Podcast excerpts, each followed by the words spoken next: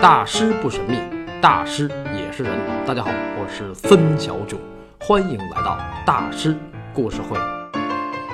在北美洲和南美洲之间有一片海，它是世界上最大的内海，也是大西洋和太平洋之间多条航线的必经之路。这片海就是加勒比海。1887年，高更和拉瓦尔在加勒比海晃悠了大半年，先到巴拿马，后去马提尼克。巴拿马在加勒比海的西南角，马提尼克在紧东头。高更他们俩在这俩地儿都没有过消停，所以这期的题目叫《加勒比海历险记》。这个背景音乐大家都很熟吧？加勒比海盗的原声音乐。所以大家可能会想，《加勒比海历险记》那他们俩是遇见加勒比海盗了吗？没有。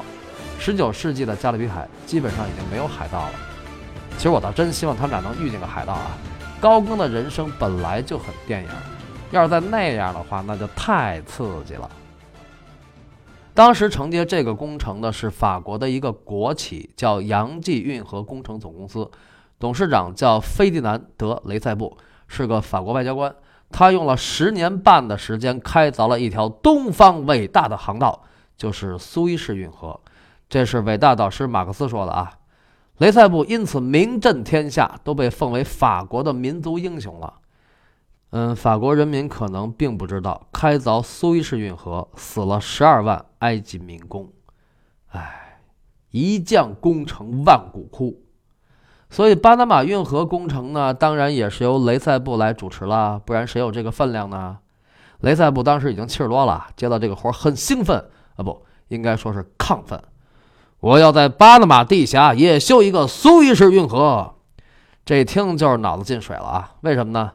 巴拿马不同于苏伊士，苏伊士地峡热带沙漠气候，巴拿马地峡热带雨林气候，地质、地形、地貌、土质、温度和降雨量都不一样，而且巴拿马还是地震多发地带。关键的是，苏伊士运河是海平式运河。巴拿马地峡一边太平洋，一边加勒比海，两边差出二十多厘米，你一上来就海平啊！所以几万人叮咣叮咣干了四年，忽然发现修错了，那那就返工吧，改修水闸式运河。但是工地上已经死了太多太多的人了，除了工作强度、气候条件、卫生条件和塌方事故，更要命的是疟疾和黄热病在蔓延，黄热病。是一种由蚊子传播的急性病毒性出血疾病，会死人的。巴拿马号称蚊子的天堂啊，哎，但是1887年法国为巴拿马运河返工招聘，可不会说这些。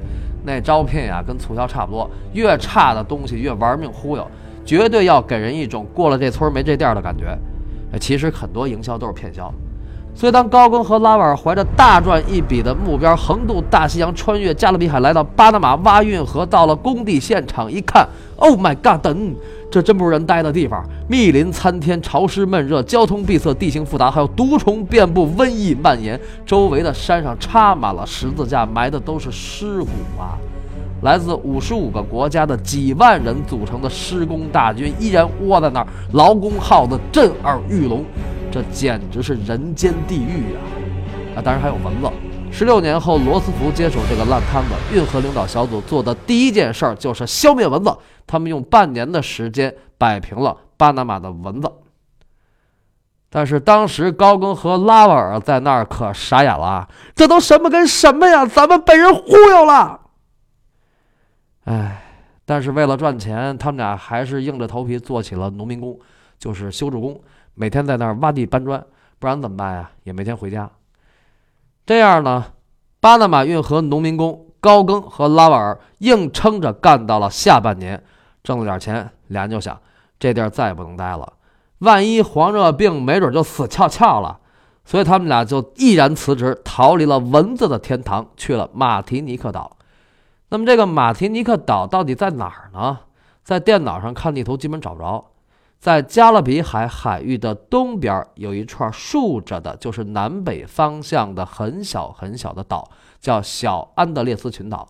马提尼克岛基本上就在小安德烈斯群岛中间靠上的位置。那高更为什么要去那儿呢？嗨，他不是觉得欧洲没劲吗？他不是想画点异域风情吗？这他可来对了地儿了啊！整个加勒比海沿岸都很异域、很风情。不过，这是几百年的残酷发展形成的。马提尼克现在是法国的一个海外省，但是大家都知道，印第安人才是美洲真正的主人。十四世纪末，一个凶残无比的印第安族群来到马提尼克岛，征服了岛上原来的印第安族群。他们把年轻的女子都留下来生孩子，把年老的女子都当奴隶，把所有的男人都阉割了，然后养肥在祭祀上吃掉。哎呀，这些凶残的征服者就是加勒比人，加勒比海就是这么来的。但是马提尼克这个名字是一个欧洲人给起的，谁呢？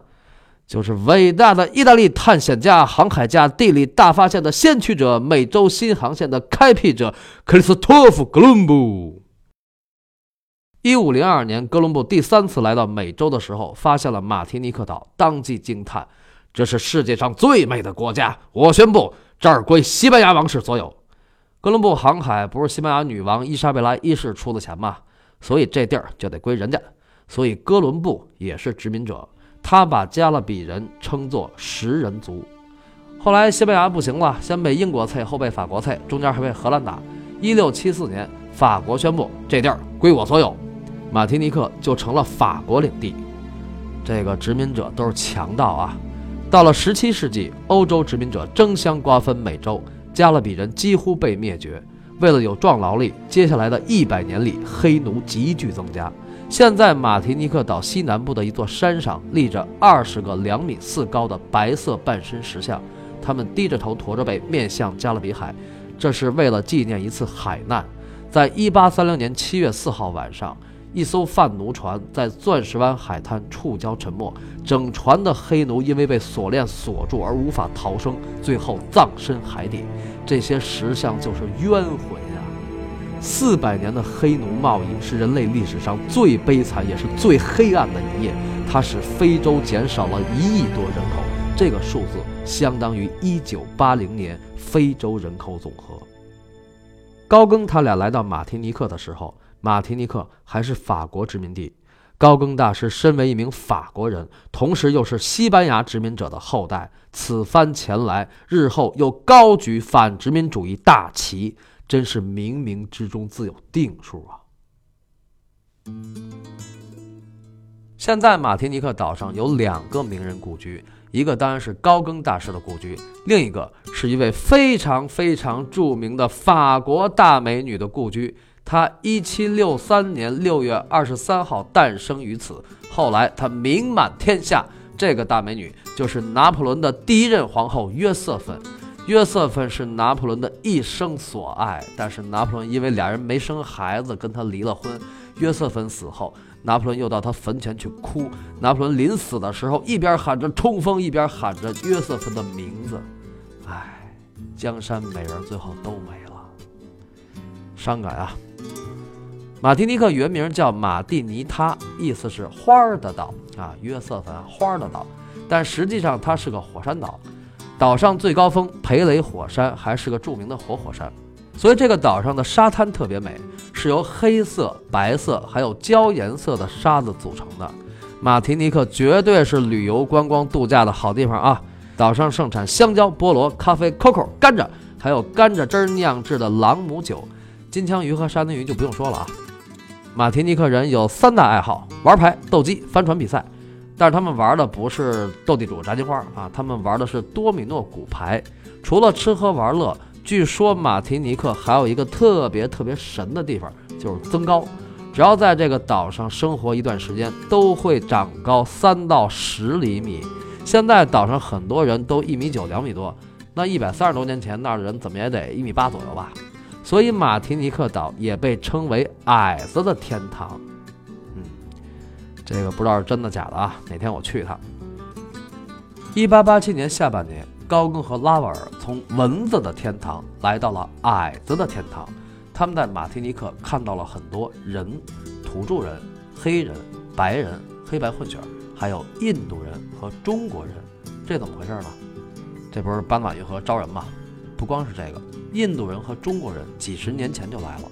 一八四八年，马提尼克废除奴隶制，印度劳工和中国劳工就来到了这里，所以这个地区非常国际化。高更觉得这个特别有意思，当然最多的还是黑人啊。高更觉得黑人特别好看，从那个时候起，高更就觉得白人长得真是不怎么样。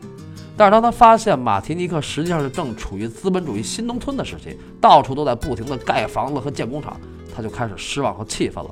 你们这群白欧就知道挣钱，钱钱，活脱的把这好山好水好地方给毁了。高更大师仇视法国白欧，其实是从马提尼克开始的。之前那个还不叫仇视，那只是讨厌。当然，他对殖民主义的反思也是从马提尼克开始的。但是不管怎么说，这地方总比法国好吧，比布列塔尼还来劲。那既来之则乐之吧。马提尼克四季如春，吃喝玩乐一应俱全。高更大师苦逼呵呵的在巴拿马挣了点钱，这回来到这个花儿的岛也就拦不住了，他就开始大吃大喝，香蕉、菠萝、金枪鱼啊，朗姆酒、白兰地呀。当然他还是画了一批画的啊，大师还是有正经事儿干的。高更在马提尼克一共画了二十多幅作品，基本上都是有黑人的场景或者风景，也有素描。高更这个时期的油画作品非常美，比之前的作品要热烈漂亮，色彩纯度显著提高。我觉得马提尼克还给了高更大师一个非常重要的启发，就是把音乐性融入到绘画之中。后来他在创作中特别强调这一点。有人说那是因为高更喜欢音乐，我觉得不是。欧洲大师里会弹钢琴的多了。我认为，关于高更大师提出的在绘画中表现音乐性这一观点，是马提尼克的黑人给他的启发。你想，他见了那么多黑人，黑人没事就载歌载舞的，那乐感，对吧？嗯，大家肯定觉得高更大师在马提尼克过得特别爽啊，异域风情，吃喝玩乐加画画，当艺术家多美啊！哎，这些都是表象啊。高更花钱大手大脚，是因为他从小就没过过苦日子，这点跟梵高很不一样。梵高从小家里就不富裕，虽然在金德尔特社会地位不错，牧师家庭嘛，但是没钱，所以梵高一直生活的很节俭。那高更不是这样。但是在他风光享受的背后，内心其实无比落寞。他差不多每天晚上都喝大了，因为心里苦啊。辞职都快六年了，也没画出啥像样的作品。梅特那边信也越来越少，他也见不了孩子。高更一直想有个完整的家，内心郁闷不说。后来他和拉瓦尔还病了，拉痢疾还挺严重。这是为什么呢？水土不服。马提尼克是热带雨林气候，一年只有两个季节，一到六月是干季，气候宜人，最佳旅游时间是五月；七到十二月是雨季，一年里四分之三的雨水都在雨季。高更和拉瓦尔正好赶上了雨季，再加上胡吃海塞，他们俩拉的都快不行了啊！尤其那个拉瓦尔拉的都奄奄一息了，高更还得照顾拉瓦尔。一边照顾拉瓦尔，一边画画，所以高更的马提尼克之旅过得其实挺糟心。到了1887年11月，俩人的钱快花光了，马提尼克也不能待了，高更就找了一份船员的工作，带着将死的拉瓦尔回到了巴黎。有的资料说高更没搭理拉瓦尔，自己回了欧洲，这个说法肯定是不对的，因为1890年拉瓦尔还代表高更去参加了梵高的葬礼。如果当初高更抛下拉瓦尔自己回了欧洲，那拉瓦尔犯不着代表他去干啥，对吧？一八八七年底，高更回到了巴黎。这个时候，他基本上已经是身无分文了，而且他的病也还没有完全好。如此落魄之际，在偌大的巴黎，哪里才是他的容身之地呢？这一次，他又来到了舒芬尼克尔家。舒芬尼克尔和妻子不光收留了他，还给他布置了一间画室，真是生命中的兄弟呀！舒芬尼克尔虽然才华一般，也不懂高更的艺术，但他就觉得高更是个天才，所以他经常带一些艺术家和画商朋友来看高更的画。有天他带了一个年轻的画商来，事先也没有跟高更打招呼，结果高更忽然生气了，把门反锁了，不见人。这个估计是高更一看那画商就觉得不顺眼。然后第二天，舒芬尼克的妻子和两个女儿在门外好生道歉和保证，以后一定事先跟您商量。高更这才开门。哎，大师怎么这样啊？那是人家的家，您都反客为主了，还那么大脾气，不依不饶的，这太不懂事儿了啊！嗯，这个一点都不奇怪。艺术家要的是充分的尊重。当时高更穷困潦倒，心情很不好，性格极端也是正常的，啊，只是正常的啊，不是正确的啊。还有更重要的一点，就是他把淑芬尼克尔当成了真正的朋友。高更那么天性孤傲的人，有个朋友是很不容易的。是真朋友，就要表露真性情。但是高更并不是那种拖着大脸没溜的人啊！我就是要住在这儿，而且还得啥啥都依着我。高更没有觉得自己做的对，相反，他觉得自己很对不住舒芬尼克尔，但是他控制不了自己，所以他也原谅不了自己。后来他搬走了，这就是爷们儿。但是再后来呢，他却和那个看着不太顺眼的画商成了朋友。而且还由那个画商代理他的作品，而且他还和那个画商的哥哥成了好哥们儿，还在一起住过一段。后来俩人还不用再说了吧？大家猜到了吗？对，那个画商就是提奥。当时提奥在巴黎古比尔工作。哎呀，这世界说大就大，说小就小。没有想到高更跟梵高的缘分，居然是从舒芬尼克尔开始的。不愧是生命中的兄弟，但是高更在巴黎这种都市里终究还是待不住的。一八八八年二月，他二进布列塔尼，再次来到阿旺桥。在阿旺桥，高更再次和贝尔纳还有那帮大学生相遇，他们一起折腾了一个事儿，高更由此混成一代宗师。这怎么回事呢？下期大师故事会，孙小囧继续为您讲述高更大师的艺术人生。阿旺桥老大。